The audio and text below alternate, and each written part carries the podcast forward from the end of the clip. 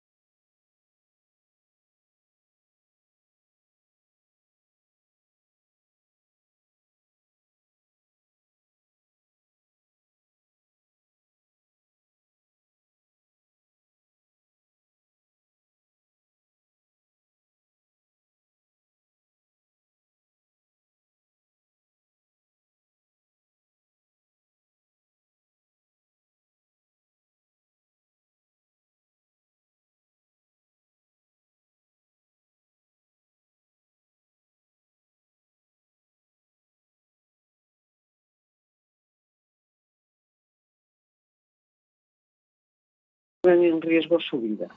Mantiene que faltan mecanismos reales de pedir asilo y pide soluciones. Bien, hasta aquí lo que hemos rescatado de la noticia. Bien, ya veníamos comentando, estamos hablando de la masacre de, de Melilla y, y bueno, pues ya ha llegado a término el, el juicio, aunque no, ha llegado a juicio, ha sido archivado por la Fiscalía el asunto, ¿no? A pesar de que el defensor del pueblo, a pesar de que Amnistía Internacional, a pesar de que mm, distintas instancias han, han pedido responsabilidades y han visto actividades bastante delictivas, pues la Fiscalía, ¿no? ¿Y de quién depende la Fiscalía? ¿De quién depende la Fiscalía? Decía Pedro Sánchez en una entrevista antes de ser elegido. Del gobierno. Claro, en fin. sí, sí, es muy... Así que bueno, pues a ellos les parece que ellos lo han hecho todo muy bien, mmm, que también los policías de Marruecos lo han hecho todo muy bien y que los muertos pues es una desgracia que ha acontecido han, claro, independientemente también, de lo que han hecho ellos, ¿no? Efectivamente, lo han hecho también que murieron 23 personas. Mm. Bueno, murieron más. Lo que pasa es que, que se haya podido documentar y que le reconozca la policía de Marruecos son 23. En realidad se habla de más de 60, ¿eh? según distintas ONGs. Bueno, la siguiente noticia mmm, completa esta que acabamos de dar. Del Tarajal a Melilla, muertes de migrantes sin culpable oficial. Publicada en el diario.es por Gabriela Sánchez el 30 de diciembre. Eh, en julio del 2022. La no, sede 2020. Ay, perdón, perdón, julio de 2020, perdón, perdón. Eh, la sede en Ceuta de la Audiencia Provincial de Cádiz da carpetazo a la causa del Tarajal, fíjate, que investigaba la muerte de 14 personas en la frontera de la ciudad autónoma en un intento de entrada a nado respondido por la Guardia Civil con pelotas de goma y botes de humo lanzados hacia el agua. La intervención se hizo, según los jueces, de forma adecuada y proporcional a las circunstancias del caso. Los guardias civiles implicados, que llegaron a estar imputados y procesados, no tenían obligación de socorrer a los migrantes, a punto del auto. Ratificado por el Supremo en junio de este año, tras un largo procedimiento que nunca culminó en la apertura de juicio oral. Diciembre del 2022. La Fiscalía archiva la única investigación abierta sobre la tragedia de Melilla. Los agentes mantuvieron en todo momento una conducta proporcionada a la gravedad de los hechos que se estaban produciendo, conscientes en el ataque masivo a una frontera española, concluyó el Ministerio Público. Los agentes que formaban parte del operativo en tierra no eran conscientes, ni podían serlo, del riesgo que se estaba generando en el interior del patio, por lo que difícilmente pudieron plantearse la posibilidad de adoptar medidas para evitar lo que dramáticamente sucedió. Entre las muertes del Trajal y la tragedia de Melilla transcurrieron más de ocho años, pero al menos por el momento el resultado de las investigaciones abiertas en España ha sido el mismo. Carpetazo sin culpables oficiales, olvido de las familias de las víctimas y escasa cooperación con Marruecos para esclarecer lo ocurrido. Aunque con menor repercusión mediática, otros casos de fallecimientos de personas migrantes en su intento de alcanzar suelo español también han tenido desenlaces semejantes. Seis meses después de los hechos sucedidos en la valla melillense, los allegados de la mayoría de fallecidos y desaparecidos continúan sin saber dónde se encuentran los restos de sus seres queridos. No han sido reparados por las autoridades ni han alcanzado respuestas por parte de la Fiscalía. Nueve años después de las muertes del Tarajal, los familiares de las víctimas, organizados en una asociación en Camerún, tampoco han encontrado justicia y cuatro de los cuerpos siguen sin identificar, reposando en nichos sin nombre en Ceuta. Bueno, O sea que estamos en línea, ¿no? Seguimos haciendo lo mismo. Lo otro sucedió con, con el gobierno de Rajoy, esto sucedió con el gobierno de Pedro Sánchez. Y bueno, lo único que vemos es que aumenta el número de personas muertas, ¿no? Sí, sí. El número de personas muertas, la falta de reconocimiento, la falta de medidas para que la gente eh, pueda viajar eh, sin peligro, etcétera, etcétera, ¿no? Es como eh, bueno, no sé, no sé dónde, en dónde está la justicia. Hay que darle a la señora justicia unas gafas, sí, y, bueno, y creo que somos responsables todo, en este caso todo el pueblo español de, estas situaciones. Sí, lo que pasa es que a uno ya se le agotan las posibilidades. ¿A quién le vota? Si, hemos probado con, con el Partido Popular, hemos probado con el PSOE y Podemos, se te van agotando las posibilidades, ¿no? hombre, aún quedan más partidos, pero, pero no parece que nadie termine de poner el grito en el cielo por esto. ¿eh? ¿Habría alguien que sería capaz de ir a Bruselas y, y poner los trastos sobre la mesa y decir, yo no voy a participar en esa política migratoria? Porque claro, el tema viene de Europa hay gente que denuncia, ¿no? Hay organizaciones y también, eh, bueno, no sé exactamente si eurodiputados, ¿no? Pero hay mucha gente que está alzando la voz ante las barbaridades que se están cometiendo con este tema y con muchos otros, ¿no? Pero parece que, que no, bueno, los medios de comunicación por un lado no, no, no informan, ¿no? y normalizan las situaciones y, como que no hay la meta suficiente para que para que bueno pues denunciemos masivamente estas barbaridades no sí fíjate porque esto es una cuestión muy de, de matices sí es decir es cierto hay diputados que dicen cosas y hay eurodiputados y eurodiputadas que dicen cosas. Dicen cosas que queda muy bien decirlas y, ahí se acaba. Pero nadie pega el puñetazo en la mesa, porque este es un tema de eh, la importancia que se le da. Es decir, teóricamente el acuerdo de gobierno entre Podemos y PSOE decía que se iba, en el tema de migración, se iba a orientar toda la política migratoria al cumplimiento de los derechos humanos.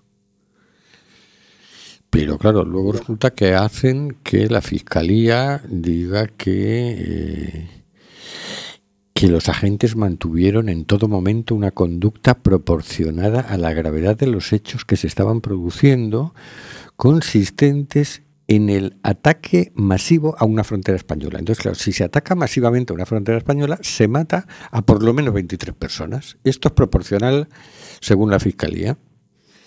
Y nadie pega un puñetazo en la mesa y dice, pero tú de qué vas. Nadie, nadie rompe la coalición de gobierno, es decir, oye, mira, no quiero mancharme las manos de sangre. Es decir, no se le da la importancia que tiene y esta es la, trampa del asunto. Como no se le da la importancia que tiene, no se actúa en consecuencia y la cosa sigue pasando. Es decir, que no deja de ser una forma de, de ser cómplice pero encima tratar de quedar bien. Mm. Pero aquí el tema es que, oiga, es que esto es muy importante. Es que eh, en este caso han sido 23 personas, pero es que todos los días están muriendo gente en el Atlántico, en el Mediterráneo, porque son obligados a intentar hacer el viaje así, porque no hay forma de pedir asilo desde África. Y que es lo que también señala la Fiscalía. En, eso con toda la razón. Pero decir, oye, si, estas personas, muchas de estas personas tienen derecho a asilo, otras no. Sí, pero todas las que vienen forzadas por guerras, por situaciones, por persecuciones, etcétera, podrían solicitar asilo tranquilamente, que se les contestara, que se les diera asilo y coger un avión y venir. Y les saldría más barato coger un avión y venir que liarse en una patera o tratar de saltar la valla o, o estas locuras que les obligan a hacer. Bueno, pues no. No, no sé por qué, sinceramente no sé por qué, pero, pero no. Y en esto, pues vemos que, que nadie monta el pollo, que nadie le da importancia. Entonces, si la vida humana no tiene importancia para nuestros representantes, yo lo siento, pero a mí no me representan. Para mí la vida humana tiene toda la importancia. Y de ahí para adelante los siguientes temas ya tienen menos importancia. Pero primero El central es la vida humana. Yo no quiero mancharme las manos de sangre. Ellos sí, pues que se las manchen ellos. Pero luego cuando vengan a pedirnos el voto les recordaremos, es, diremos, pero mírate las manos, hombre. ¿Cómo te voy a votar con esas manos? ¿No? Sí, sí, sí. Bueno, sigamos con, sigamos con el asunto. Otra noticia. Italia impone nuevas trabas a las ONG que rescatan migrantes en el mar. Más multas y podrá confiscar sus barcos. Agencia F, 29 de diciembre de 2022. El gobierno italiano liderado, por si no os acordáis, por la ultraderechista Giorgia Miloni, aprobó la noche de este miércoles un decreto ley por el que podrá multar, y no solamente multar, sino también confiscar a los barcos de las ONGs que realicen rescates en el Mediterráneo y que no cumplan con la legislación vigente.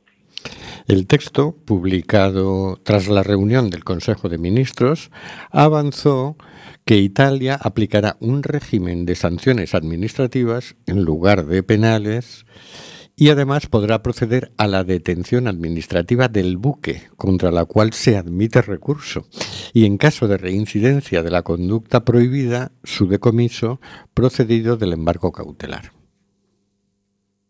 Hasta aquí el fragmento de la noticia. Oye, fíjate tú, fíjate tú que la ultraderechista Giorgia Meloni, que lo que hace es marear la perdiz aquí para retrasar y para hacer... ¿Con esto qué, consigue? Pues que un barco que trae eh, náufragos que ha rescatado del mar tarde más en volver a por náufragos y en volver a traerle. Y entre tanto, claro, hay gente ahogándose, ¿no? Es decir, es la misma política criminal, pero incluso más suave que lo que hacen los nuestros en Melilla. O sea que mm, queda como, si esta es la ultraderechista, pues entonces, ¿qué son, qué son los otros? Sí, sí, sí, es la misma línea de acción. ¿eh? sí. los otros, sí, sí, sí, es la misma línea de acción. Sí, sí, por lo menos esta lo hace con trabas burocráticas, no, no fusila a los que llegan, a los que traen en los barcos. Bueno, pues parece que están todos muy de acuerdo en esto. No sé por qué la titulan aquí de ultraderechista esta señora, que seguro que lo es y a los otros no los titulan de ultraderechistas. Yo diría la Fiscalía del Gobierno ultraderechista español. Pero bueno, parece que no. No, porque son, bueno. No, son, son la izquierda, imagínate, ultraderechistas. Si la izquierda ya es ultraderechista, pues ¿qué serán los otros, no? Ya, ya Vox, vamos. ya que se sale del, del folio. Bueno, la siguiente noticia completa esta anterior, igual que en el anterior caso.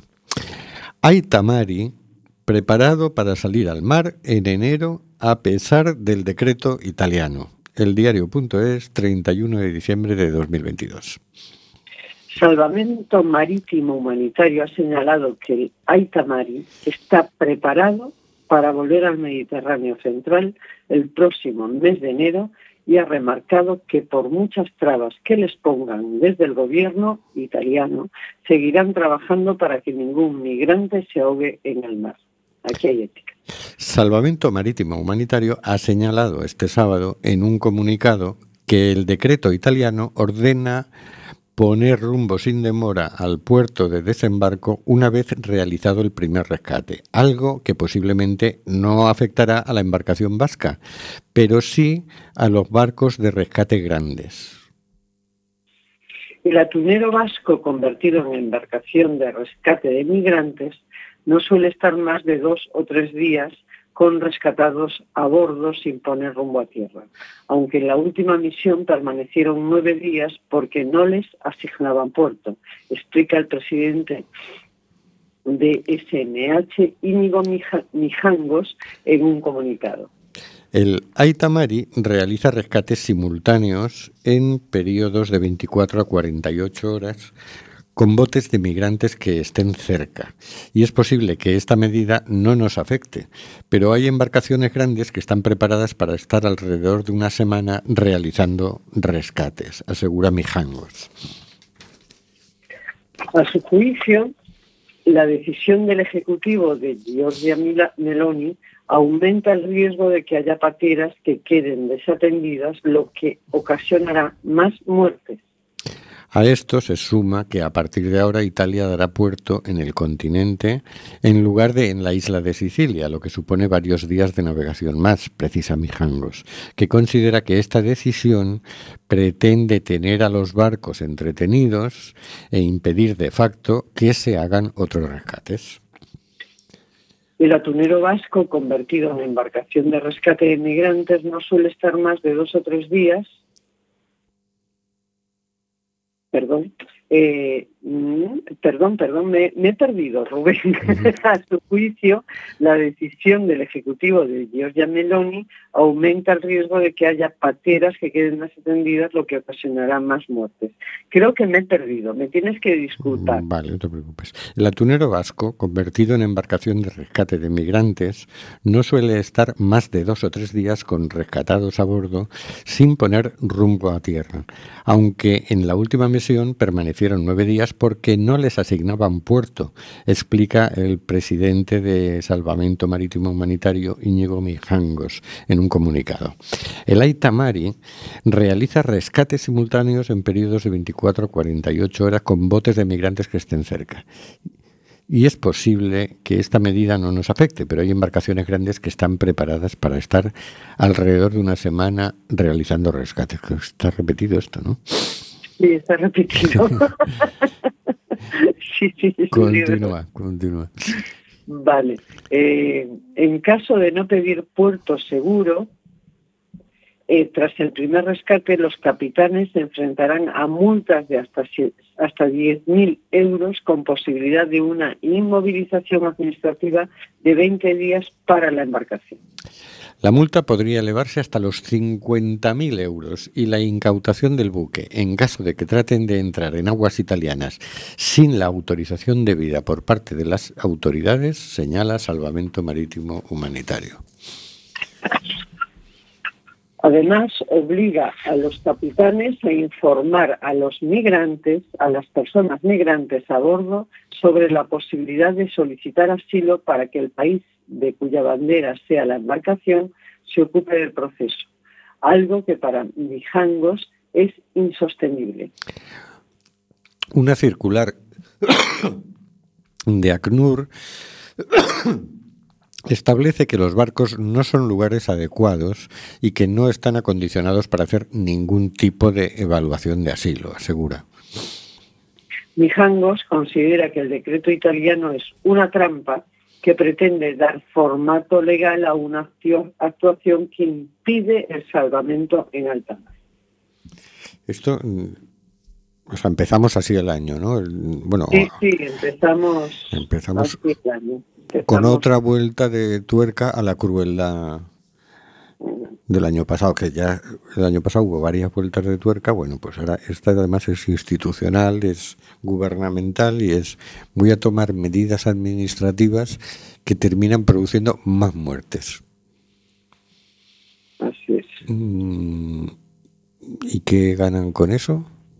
Que al cabo del año entren 500 personas menos en Italia.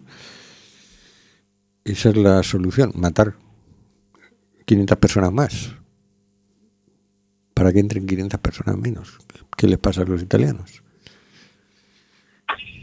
Sí, esto es como una situación insostenible que se va sosteniendo así desde la desde la crueldad, claro, porque esto no no tiene, no, no tiene sentido por ningún lado. ¿no? ¿Tú has visto en algún telediario que algún otro país haya puesto el grito en el cielo diciendo que esto es una salvajada? Eh, te puedo decir que últimamente no veo los telediarios. Porque es que, es que me tienen muy me tienen muy enfadada, prefiero ya no verlos. Sí, sí, además que... te lo puedo confirmar, pero diría yo me apostaría algo, apostaría una cena diciendo que nadie ha puesto el, bueno, que nadie de ningún país, ningún gobernante, etcétera, etcétera, haya puesto el grito en el cielo. Así es. Así es decir, que son todos cómplices, porque esto no deja de ser una política migratoria europea y en Italia aplican esa política migratoria en línea con, con, lo que les mandan desde Bruselas, ¿no? Entonces ahora dicen, vamos a eh, atascar el, el, circuito de los barcos que, re, que rescatan náufragos, ¿no? Entonces, de forma que la gente que trata de venir en patera, pues se ahogue más gente de esa, ¿no? Oye, de Pero verdad que es que. mm, es que. Habría que mm, meter en la cárcel directamente a todos estos gobernantes. Sí, sí, a los que sí, lo hacen, a los que se callan, a todos, ¿no? ¿O qué? Sí, cuando nos hablen de lo de la Europa de los derechos humanos, ¿no? Que lo hace muy a menudo con la boca muy llena, ¿no? Eh, y además juzgando a otros países que seguro que hacen barbaridades, pero bueno es como es como es de risa, es decir, ¿en qué Europa de los derechos humanos estamos? O sea, dejen de ser hipócritas y de hacernos creer cosas que ustedes mismos están eh, bueno, pues, eh, están matando a la gente ¿no? directamente son son responsables de la cantidad de gente que se está muriendo en este momento con el tema de inmigración nada más no, digamos otras cosas pero eso hablando del tema no entonces pues eh, es muy es muy grave y muy aberrante lo que está pasando y lo que dejamos que pase mm, y un- uno de los de los problemas es por la mala por la mala calidad de la información que están dando a la población los medios de comunicación. A propósito de eso, vamos a la siguiente noticia hace referencia a eso, pero sí, en general la información hace que, que parezca normal, Sí, sí, sí. parezca normal, es decir, si tú no le das mucha importancia a la noticia, no la cubres en profundidad, no no le das espacio, no le das tiempo en el telediario, no le das espacio en el papel del periódico, del digital, pues parece que es una cosita más y las importantes vienen más destacadas y a lo mejor las importantes es que mm, Gabriel Rufián ha dicho que no sé qué, sí, o que Feijó ha dicho que vaya, qué mal lo está haciendo Pedro Sánchez. Eso es lo importante. Que estén matando gente con sus políticas, bueno, no parece que tenga mucha importancia, según los medios de comunicación. No le dan un tratamiento de cosa importante que debería ser frenada de inmediato. No, pasa. Entonces, bueno, pues la gente lo percibe ya así, ¿no? De entrada. Con- Y se naturaliza, se normaliza Sí, lo sí. más aberrante que puede haber, que es mm, el- la falta de respeto a la vida humana. Sí. Bueno, pues vamos a ver como una de, Y de además, las- espera, que te digo, te digo simplemente una cosita, es como si nosotros, porque vivimos en, porque vivimos en Europa, ¿no? permitimos que traten de esa manera a la gente que en principio es de otro continente, ¿sí? Eh, ¿Qué vamos a permitir? No nos planteamos qué nos hacen, qué nos van a hacer o nos hacen a nosotros, cómo nos tratan a nosotros. nos, ha- nos No hacen lo mismo.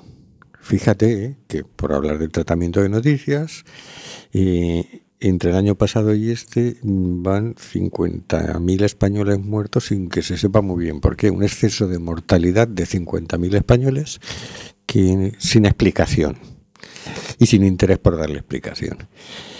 Eh, estamos hablando de una cifra potente, ¿eh? Pero bueno, se ha dado la noticia en telediarios, hay un exceso de mortalidad de tanto y tal, y ya medio minuto de noticia y a por la siguiente. La siguiente es, oh, pues hemos ido a los supermercados y no ha subido tanto el precio como esperábamos, no ha bajado tanto el precio. como- Y entonces vamos, a ponerle el micrófono a esta señora. ¿A usted le parece que han bajado los precios? Y a eso sí, le dan muchísima pelota, ¿no? Ahora, han muerto 50.000 españoles entre el 2021 y el 2022 y no está muy claro por qué. No importa. O sea, que alguien se cree que es que esto es con, con ellos porque son diferentes las personas migrantes o algo así. No. Si no respetas la vida humana, no respetas la vida humana. Sí, No te hagas ilusiones de que a ti te van a respetar y que eso va solo con los inmigrantes. No, a ti tampoco te van a respetar. En fin, veamos. Mm, decíamos que antes que que hay una cosa que es el Consejo de Seguridad Nacional, que es una de las cosas que, que toca la modificación de la Ley de Seguridad Nacional. Bueno, veremos cómo acaba redactarse esa modificación. Pero ahora mismo hay una cosa que se llama Consejo de Seguridad Nacional y que vela por la seguridad de España, menos en el caso de estas 50.000 personas muertas, que en este caso no vela nadie por ellas. Y, ahí tienen un, un apartado que se llama desinformación es para los que hayáis leído la novela 1984 de George Orwell, es como el Ministerio de la Verdad. ¿Qué era el Ministerio de la Verdad? Era un ministerio que se dedicaba a falsificar la historia todos los días. Es decir, los funcionarios iban cambiando los libros de historia, los, las menciones en revistas, en periódicos, para adecuar la historia a lo que le convenía al gobierno en este momento. ¿no? Y se llamaban el Ministerio de la Verdad, lógicamente. Porque no te vas a llamar Ministerio de os voy a engañar otra vez. porque entonces ya no engañarían a nadie, ¿no? Se llama el Ministerio de Verdad. Bueno, pues este Consejo de Seguridad Nacional pues tiene una parte que se dedica a el tema de desinformación. Es decir, a supuestamente a impedir la desinformación de, del pueblo español. ¿Cómo? Por ejemplo, como ahora, ¿no? Solo nos dan la versión de la OTAN sobre la guerra de Ucrania y toda información alternativa es censurada. Es decir, como el Ministerio de la Verdad, porque claro, la propaganda de guerra de la OTAN, pues no es que sea la verdad, es propaganda de guerra, ¿qué quieres que te diga? La de mentiras que han soltado es impresionante. Pero bueno, pues bueno, dentro de ese Consejo de Seguridad Nacional están pues fast checkers como New Trail o maldita maldita, la maldita maldita o, o Facebook o YouTube o Twitter, ¿no? Y entonces con ellos se acuerda y decir, chicos, este es el discurso oficial, este es el pienso para los borregos y, estas otras cosas hay que censurarlas y no hacerse con ellas. ¿no? Bien, noticia. Una auditoría revela que YouTube potencia los vídeos que deshumanizan a las personas migrantes. Publicada en el diario.es por Carlos del Castillo el 21 de diciembre. ¿Cómo muestran a, las personas migrantes los vídeos de YouTube más potenciados por su algoritmo? Normalmente, en grandes masas, grupos de 16 o más de personas anónimas, no se muestra su cara y no blancas, que se encuentran cruzando una frontera terrestre o atravesando el mar en lanchas o barcas en las que los hombres son mayoría y aparecen enfrentados a los militares o a las fuerzas de seguridad, tratando a las personas migrantes como un problema, o lo que es lo mismo, de forma predominante predominantemente negativa y altamente deshumanizante. Avisa la primera auditoría externa sobre el comportamiento de la plataforma YouTube de vídeo en este área. El análisis ha sido realizado por Éticas, autora de otras iniciativas de este tipo, como la auditoría externa de Diogen, el algoritmo de prevención de la violencia machista que utiliza el Ministerio del Interior, y colaboradora del Ministerio de Trabajo en el desarrollo de la herramienta de transparencia de los algoritmos laborales. La narrativa de la migración en los medios de comunicación tradicionales ha sido ampliamente estudiada, pero no así en las redes sociales, a pesar del rápido aumento de sus usuarios. Los estudios sobre los, los estudios sobre las redes sociales confirman la misma tendencia narrativa, la migración como amenaza y la infrarrepresentación de los propios, de las propias personas migrantes a la hora de comunicar sus propias historias. Destaca la organización. La representación de las personas migrantes como gente sin rostro que se enfrenta a las fuerzas de seguridad está relacionada con el auge de los partidos de extrema derecha, recuerdan los autores. Una tendencia que se reproduce también en YouTube, ya que el algoritmo de la plataforma de vídeo premia mensajes políticos xenófobos. Revelan, los retrata como una amenaza. La segunda tendencia detectada es la que lleva a mostrar a las personas migrantes como víctimas de las circunstancias. Usar el marco de víctima en relación con los migrantes refuerza los estereotipos y prejuicios sobre las personas migrantes, como la idea de que son débiles o dependientes y carecen de autonomía. Explican desde ética. La tercera conclusión principal es la ausencia de vídeos con mensajes positivos o exitosos sobre las personas migrantes entre los más recomendados por la plataforma a los usuarios. Vale, pues estos señores que hacen esto están en el Ministerio de la Verdad con algoritmos que mm, dicen, mira, uh, cuidado con los migrantes, ¿eh? Y estos son los que van a cuidar que no estemos, no seamos desinformados. Los primeros desinformadores. Cuidado. yo creo que para este año tenemos que elevar nuestra crítica, sí, como ciudadanos y ciudadanas, ante, bueno, pues todo esto que están haciendo, ¿no? Pues sí, porque, bueno, nos podemos convertir en uno de ellos. Y no, yo, yo no, no, no, yo como persona no quiero hacerlo ni se lo recomiendo a nadie, ¿no? Sí, sí, yo el otro día me encontré con un amigo en, en Toledo, al cabo del rato de charlar y charlar y tal, y le decía, mira, yo es que ya más o menos ya es como, como por intuición, es decir, cuando ellos empiezan a machacar con un tema, a insultar a todas las voces discrepantes y tal, digo, ya está, ya nos están queriendo colar otra. Es como, ya vamos desarrollando una especie de agudo sentido crítico que ya por el tono, por cómo vienen, por cómo miran, por cómo dicen y por cómo tapan la boca, dice, ya, ya me están queriendo colar otra, ya me están queriendo engañar otra vez, otra vez. Pues que son muy mentirosos los del Ministerio de la Verdad. Oye. Es muy fuerte eso El ministerio, sí, sí, es que es así. el ministerio es muy fuerte. En el libro este, la situación que describe es que el mundo está dividido en tres zonas y esas tres zonas están en guerra permanente porque les conviene a todas estar en guerra permanente porque la forma de tener controlada a su propia población. Entonces se le exigen sacrificios a la población, se la tiene en situación de precariedad, cualquier intento de rebelión es una especie de alta traición, con lo cual las penas son muy severas. Entonces, está controladísimo todo, está controladísima la información, que ya ves tú, en, la novela llega a cosas que parecía, eso no va a pasar nunca. Eso está pasando hoy. Desaparece gente, desaparecen opiniones, los debates desaparecidos, salvo que sean los debates de Sálvame, ahí sí.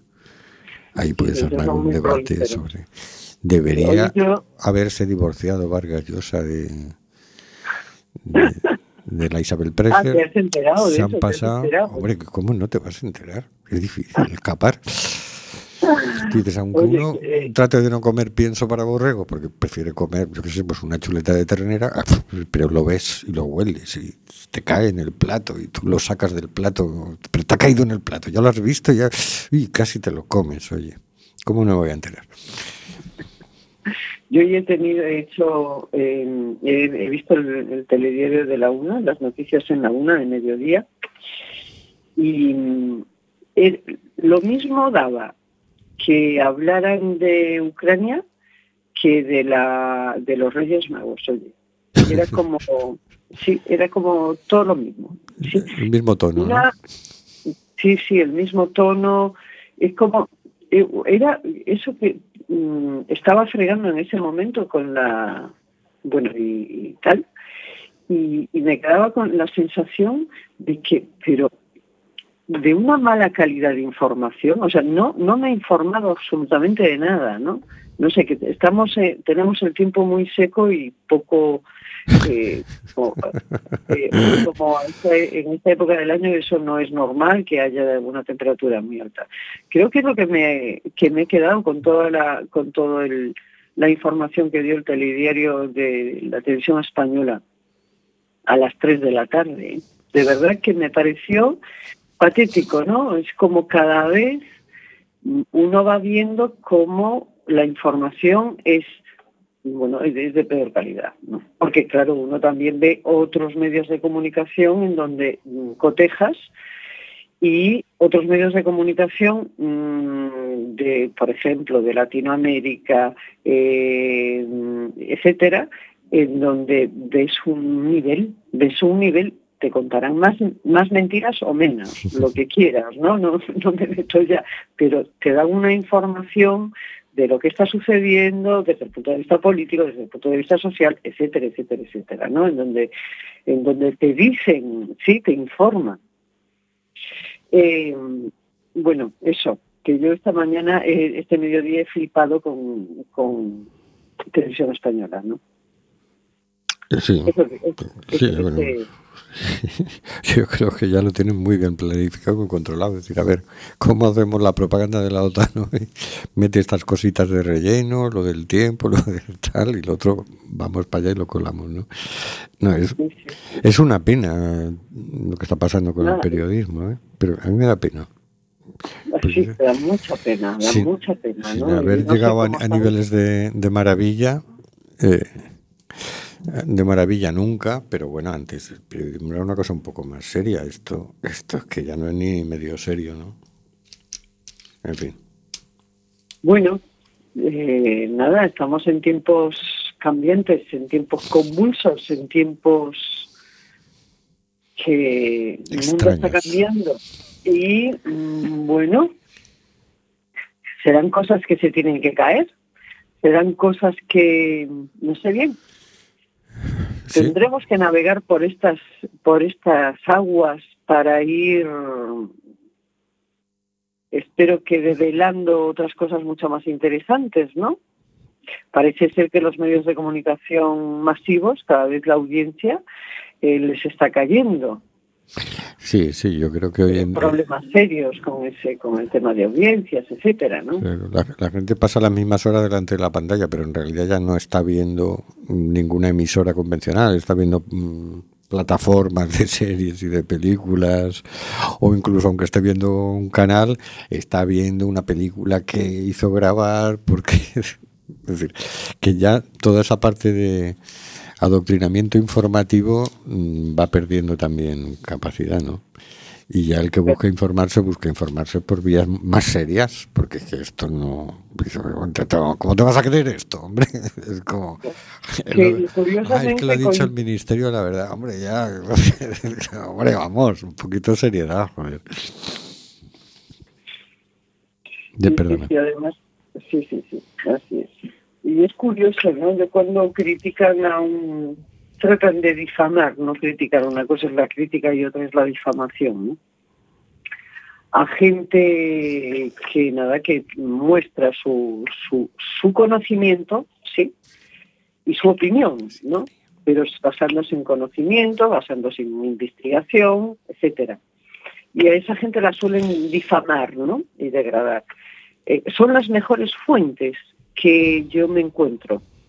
Aquellos que eh, estos opinadores de cuarta, ¿no? Van difamando a, seria, a gente seria. Esa gente hay que escucharla porque informa. Y con esto nos despedimos hasta dentro de dos semanas, hasta el día 18 de enero.